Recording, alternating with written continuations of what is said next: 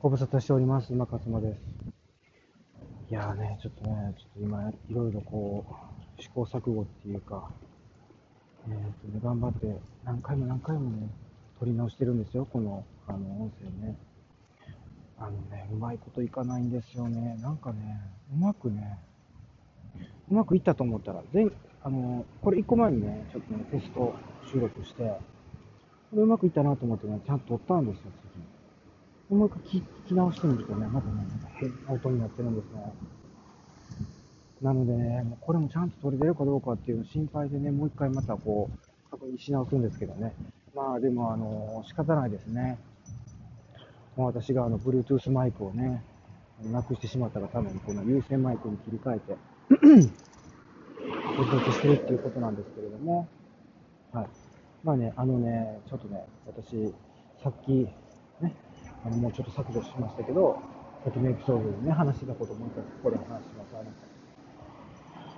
あの、あの、本当にね、今日はね、これを語らないで何を語るかっていう話なんですけどね、あの、大谷翔平の、ね、歴史を塗り替えた。あの、本当にね、私ね、もう全く興味がなかったですね。あの、大谷翔平がその日本で活躍してる時だから日本はね、だからその彼の活躍で湧いてたみたいなんですけど、私、その時あの全くその野球とかで追っかけてなかったので、野球自体をね、だから後になって今なんかその YouTube に上がっているコンテンツを、まあ、ちょこちょこ見てるぐらいのもんなんですよ。今、今、ね？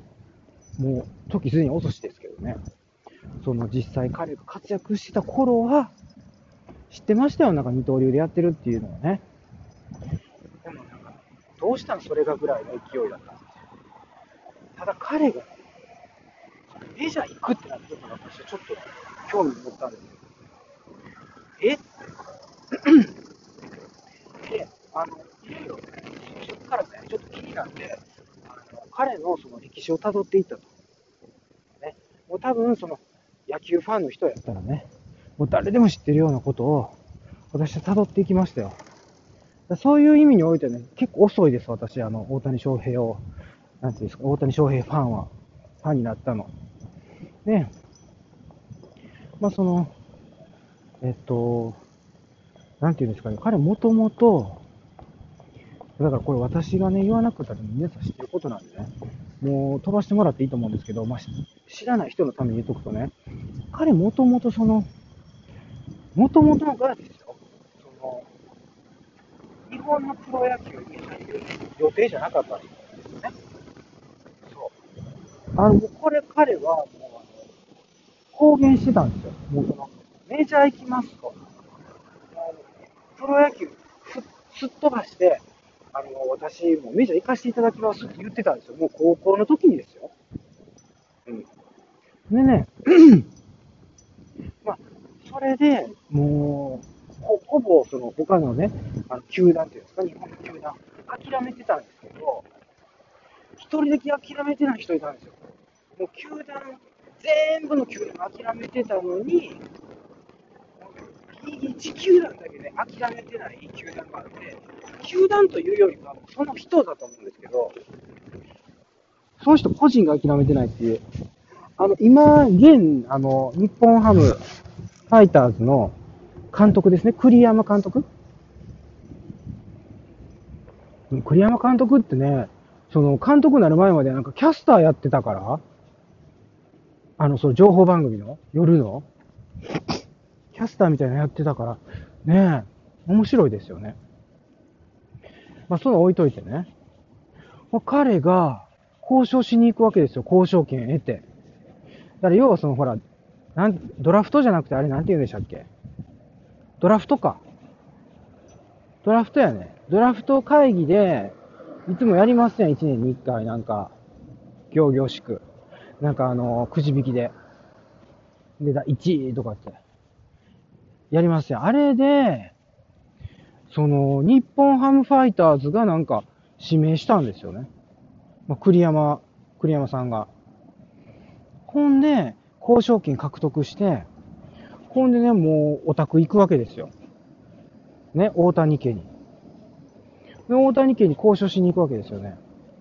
でも、もう本人は、もうメジャー行くっていう意思をね、固めてるわけですから、なんぼその交渉されても、そんなもん日本のプロ野球なんかもう興味ありませんと。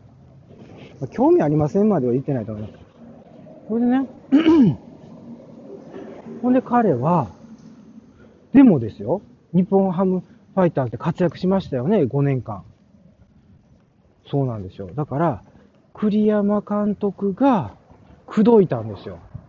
でその口説き方っていうか、どういうふうに持ってたかって言ったら、もうご存知の通りですけど、その、二刀流でやれるよって。その、なんていうの、どっちか片方だけじゃないよって。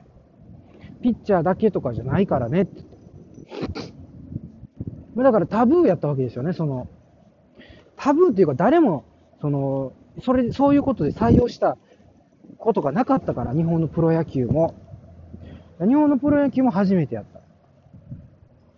ほんで、まあ、それで、見事に証明したんですよね。投打でも活躍できる選手がいるっていうことを彼は証明したんですよ。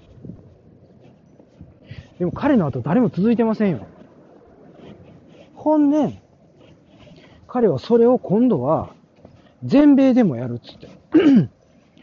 ほんでメジャーリーグ行って両方やれるところ探したら、あの、両方やろうって言うてくれる球団があって、それが、あの、ロサンゼルスエンジェルスですね。でね、ロサンゼルスエンジェルスって、その、なんかどうもね、あの、歴史浅いらしいです他の球団に比べて。だから、その、最近できた、まあ最近って言ってもその、ついこの間ね、あの、2、3年前できましたとかじゃなくて、な、10年、20年前ぐらいですかね。まあ、10年経ってますから、まあ、20年前ぐらいですかね。なんかね、その、今、メジャーリーグの球団も30球団ぐらいあるらしいんですよ。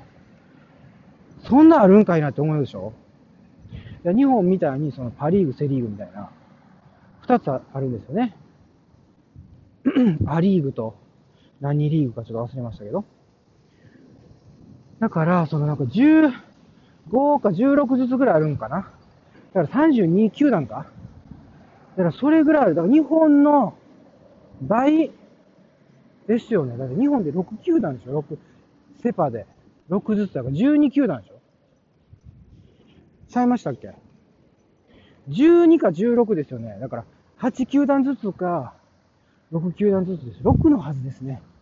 だから12です。だから、それを言うともう倍以上。すごいですよね。で、比較的新しいんですよね。その、ロサンゼルスエンジェルス。で、ロサンゼルスエンジェルス、あの、地元のね、に住んでる人に聞きましたけど、弱小らしいですよ。だから、その、アレーナが強いんですよ。ドジャースか。ロサンゼルスは。その、別の、そのカテゴリーのそのね、セリーグ、パリーグみたいなところの、そう、リーグが別リーグなんですけど、別リーグのとこにあるそのドジャースっていうのは強いらしいんですよ。ドジャースにマイケンとかがいたんですかね。ですよね。マイケン・ドジャースですよ。違う。でもドドジャースにもないいましたよ。日本の選手結構有名な人。ねそっちの方が強いんですよ。それやのに、それやのにっていうかおかしいですね。だから、その、とにかく、なぜか、その、フィーリングで決めたんですね。彼は。ほんでフィーリングで決めたんですよ。その時の監督が、結局すぐ監督を辞めて1年で。1年か2年かで辞めた。1年ぐらいで辞めた。この次の監督もまたすぐ辞めて、こんで今また違う監督だから、もうね、監督、彼入ってから3回、4回変わってるんですよ。うん、だからね、それでね、ちゃんとね、投打で使ってくれんのかとかね、よう新聞がね、私ね、あれね、茶番やと思うんですよね。使うに決まってるやん。もうね、ずっとね、もう、新しい監督は、大谷翔平を、両方で使うのかってね。それ使わへんっていう選択肢もないんですよ。だって、使って新人を取ったから、それやのに次の監督が、いや、お前ピッチャーだけで行けとか、バッターだけで行けって言ったら、もう大変なことなんですよ。だってもう、その新人を取った時も、ものすごい湧いたんです。全米は。ちょっとこれちょっと、どれぐらい取ってんの？今、10分ぐらいで経ちましたね。でね、ちょっとね、大谷翔平の話になってくると、私、ちょっとやっぱりちょっとこう、熱くなってしまうので、時間のね、経過を忘れてしまう。まあ、とにかくね、あの、何が起こったかっていうと、彼は、その開幕して、シーズンが。シーズンが開幕して、ピッチャーと、えー打者で両方で出たんです。初めて。メジャー行ってから。あの、片方ずつで出ることはあったんですよ。ピッチャーの時は打たない。バッターの時はピッチャーしないっていうので3人来てたんです。ねまあ、それだけでもすごかったんですけど、その日曜日はね、あの向こう時間の日曜日だからもう昨日ですよ、日本時間で。月曜日。彼は両方で出ました。だからね、もう本当監督ありがとうございますっていう感じでね。マドン監督かな今の現監督。素晴らしい采配ですね。もうね、これだけね、あの、選手をね、あの、信頼してるっていう証なんです。これは監督が。両方で行け、お前は。素晴らしいと思いました。栗山監督に並ぶ素晴らしい監督ですね。はい。ということで、えー、またね、続きをね、お話ししていきたいというふうに思います。